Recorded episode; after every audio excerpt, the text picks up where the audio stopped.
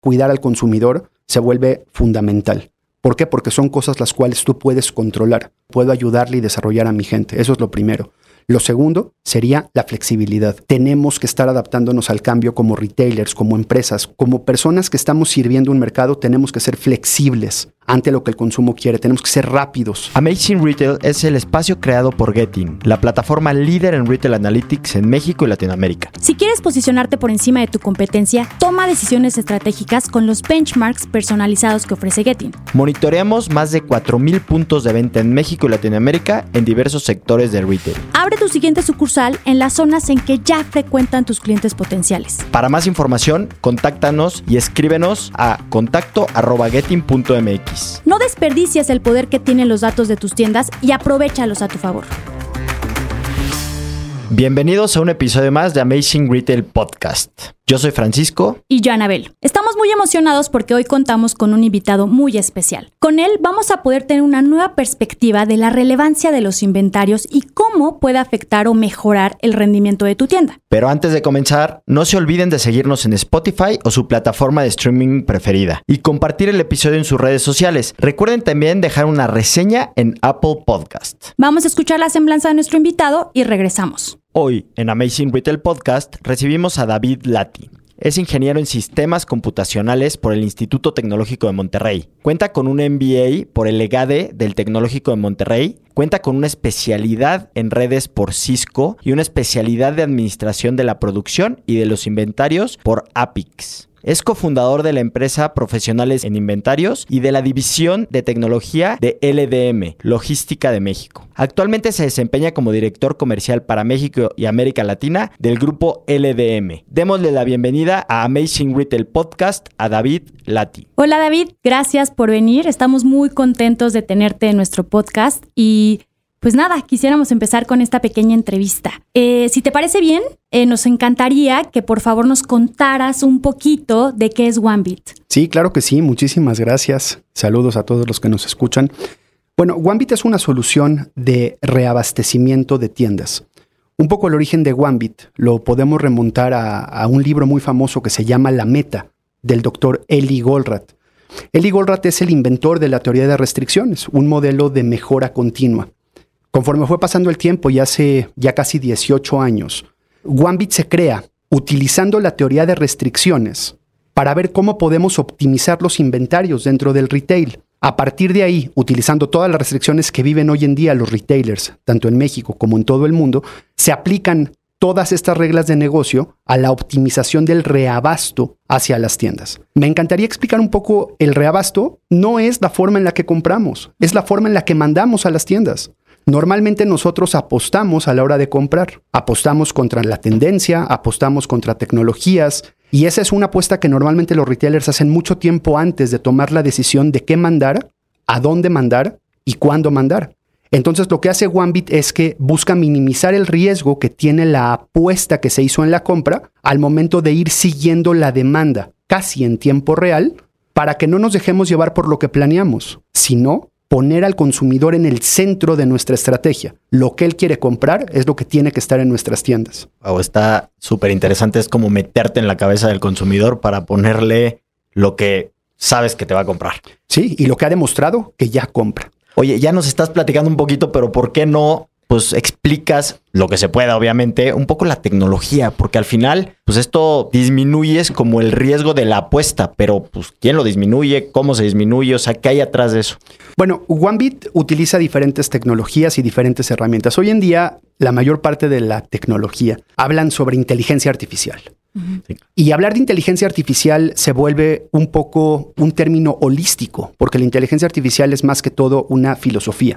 La forma en la que OneBit trabaja es que trabaja tanto con algoritmos de inteligencia artificial, de machine learning, de deep learning, y va leyendo la demanda y va leyendo los cambios en el consumo. Entonces, si nosotros vemos la complejidad que tiene un retailer, tenga la cantidad de tiendas que tenga, pero tiene muchos productos, si vende ropa o zapatos, tiene modelo, tiene talla, tiene color, y las decisiones que tiene que tomar se vuelven desde los 100 miles hasta las millones de decisiones. Si un producto específico, en una talla específica, en un color específico, en una tienda, es lo que le tengo que mandar en ese momento. Entonces, a través de la lectura de la demanda y los diferentes algoritmos va generando los patrones para reaccionar de forma inmediata a lo que el consumidor está buscando dentro de la, dentro de la tienda. ¿Qué quiere decir reacción inmediata? La reacción inmediata es que vamos a regresar al término de la apuesta. Cuando una apuesta aposté hace seis meses o hace nueve meses de comprar, de fabricar, de comprar una materia prima o, un producto en específico. Pero llega un momento en el que estamos hoy y estamos llegando, por ejemplo, a una temporada, al Día del Padre, al Día de las Madres, y volvimos a mandar una apuesta a la tienda.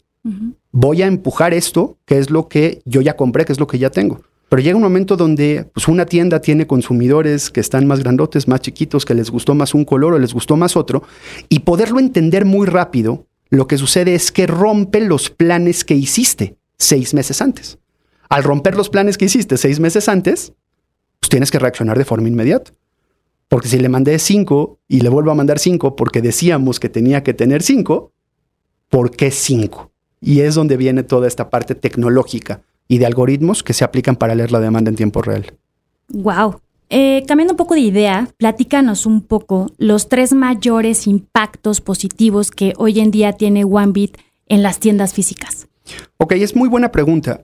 El impacto principal que se tiene, que es un impacto, como le podemos llamar, que es un impacto que es un impacto de ventas. Incrementa la venta. Todo el mundo te dice, yo incremento la venta. La pregunta es cómo lo incrementa y por qué lo incrementa. Al momento en que centramos nuestra estrategia de abasto hacia el consumidor en sí y hacia lo que él está viendo y lo que él está leyendo, lo que nosotros mejoramos es la disponibilidad que tiene el producto en esa tienda. ¿Por qué? Porque si en una zona gustó más un color en algún momento, nosotros reaccionamos de forma más inmediata porque si un producto es muy bueno, su principal tendencia es quedarse en cero, que se venda todo lo que mandé a la tienda. Entonces mejoramos la disponibilidad para que el siguiente consumidor que llegue pueda encontrar el producto en el modelo, la talla y el color que él está buscando. Entonces mejoramos la disponibilidad. Al momento en el que tú mejoras la disponibilidad, también mejoras la antigüedad que tiene el inventario en tu tienda, o sea, la velocidad a la cual vendiste. ¿Por qué? Porque pues, si yo sé que tengo más productos grandes que chicos, porque vendo más grandes que chicos, pues, obviamente voy a surtir lo que tengo, entonces mejoro el rate de ventas.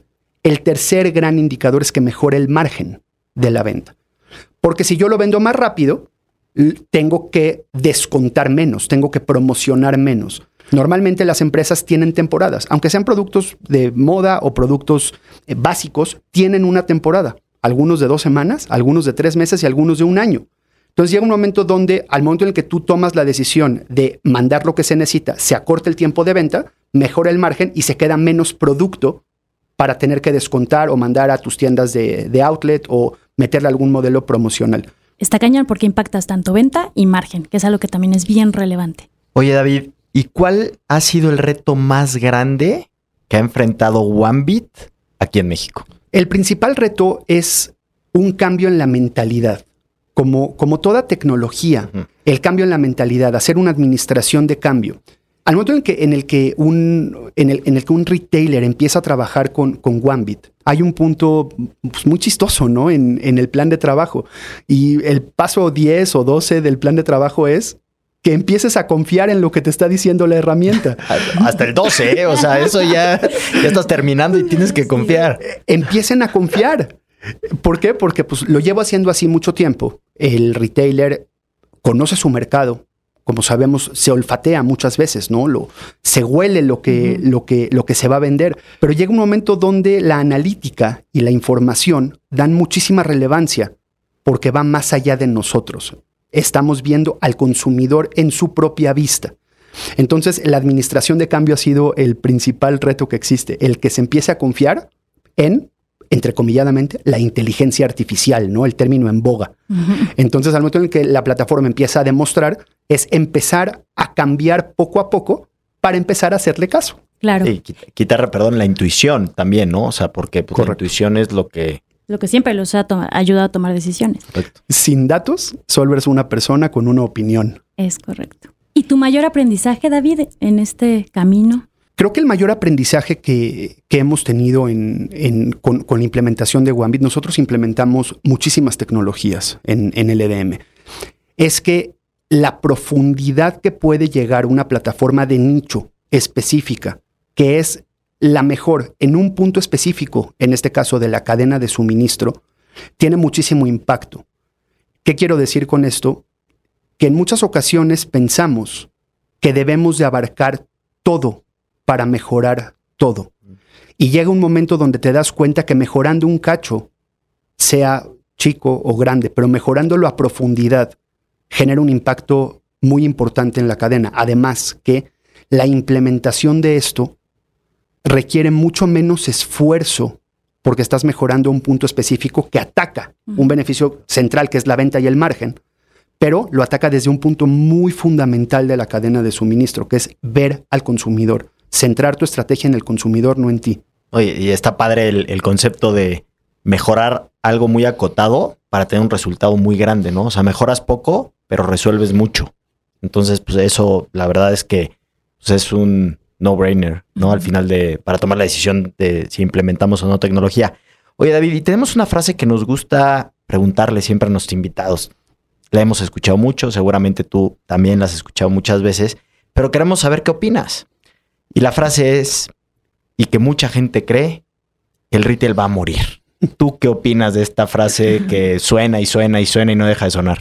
Sí, no, bueno, se ha escuchado la frase del retail va a morir y el retail apocalipsis en Estados Unidos. Y luego vino la pandemia a reforzar mucho este mensaje. El retail no va a morir, el retail va a cambiar. Y mucho va a depender de la velocidad la cual el retailer reacciona ante los cambios. Un poco estos puntos van hacia ver a tu consumidor como centro. Si nosotros vemos las tendencias del mercado cada vez va más gente a los centros comerciales. Sin meterme mucho en los temas generacionales, pero desde los millennials, los exennials, están ávidos de salir. Y cuando salen, salen al centro comercial. Aquí viene un reto muy interesante. El tráfico en las tiendas empieza a crecer. Obviamente después de la pandemia hubo un cambio importantísimo en las tendencias de consumo. El e-commerce empezó a pensarse que iba a volverse lo máximo en cuanto a la venta, pero cuando se abre otra vez el mundo, las personas regresan a las tiendas. Les gusta ver, les gusta olfatear, les gusta tocar, les gusta estar en la sociedad, por llamarle de, alguna, de alguna forma. Entonces, la velocidad a la cual reaccionamos este, va a marcar mucho la tendencia en el consumo. El segundo tema en el que el retail va a morir, yo lo que digo es que el retail va a cambiar y va a seguir cambiando. Y hoy en día el retailer lo que busca son opciones. Perdón, el consumidor lo que busca son opciones mientras más opciones le demos en general. Opciones en los productos, opciones en los pagos, opciones en las entregas, opciones en los canales de compra, se crea un poco más de fidelidad. Hay otro punto muy importante que me ha tocado escucharlo en, muchas conferencias, que es que el consumidor cada vez es menos leal a una marca y cada vez es más leal a los beneficios que le entrega una marca. Entonces, nosotros nos tenemos que enfocar en lo que el consumidor quiere. Y sí, mi marca es muy importante, pero lo que le ofrecí se vuelve más importante para mantener su fidelidad. Lo que prometes, cumplir lo que prometes, ¿no? Sin duda, y las marcas que generan eso son las más exitosas. Y David, pues nada, cuéntanos un poquito de los planes a futuro de OneBit. OneBit es una empresa que está creciendo. Actualmente está en casi 60 mil puntos de venta en 25 países.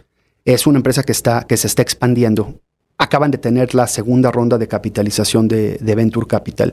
Van a seguir buscando la expansión, están abriendo nuevos mercados con una fortaleza muy fuerte tanto en Japón, en Europa, se está abriendo el mercado de Estados Unidos, se está desarrollando muy fuerte el mercado de México y de América Latina.